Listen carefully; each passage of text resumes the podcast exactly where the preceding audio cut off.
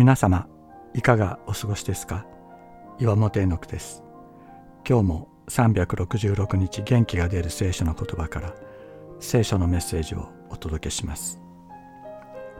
2月20日ただ一つの問題ただ一つの解決。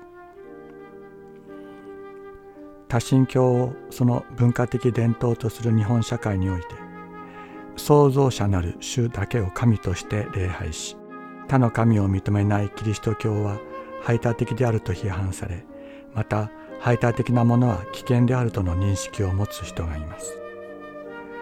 また人間や文化の多様性に応じた多神教の方が優れていると考える人もいます。確かに社会の在り方は多様ですし生き方も多様です。しかし全ての人が持っている根源的な問題は多様ではありません。それは全ての人が死ぬということです。また全ての人が自分を基準に善悪を決めようとする傲慢の罪を持っておりそのために隣人を真実に愛することができないでいるのです。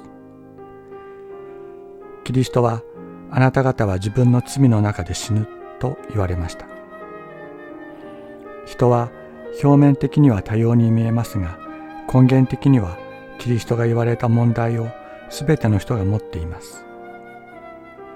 全ての人を救うことができるただ一人の神がいる。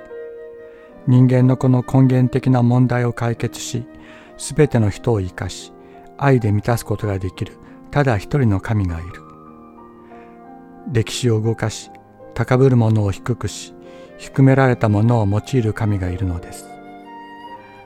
ただ一人の神がいるから私たちには希望があります。この方は変わらないからです。私たちの状況によって変わる方ではない。私たちが情けなくても倒れてもなお背負ってくださる。許して救ってくださる。キリストこそ決して変わることのない唯一の神です。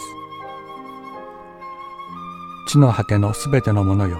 私を仰ぎ見て救われよ。私が神だ。他にはいない。イザヤ書45章22節。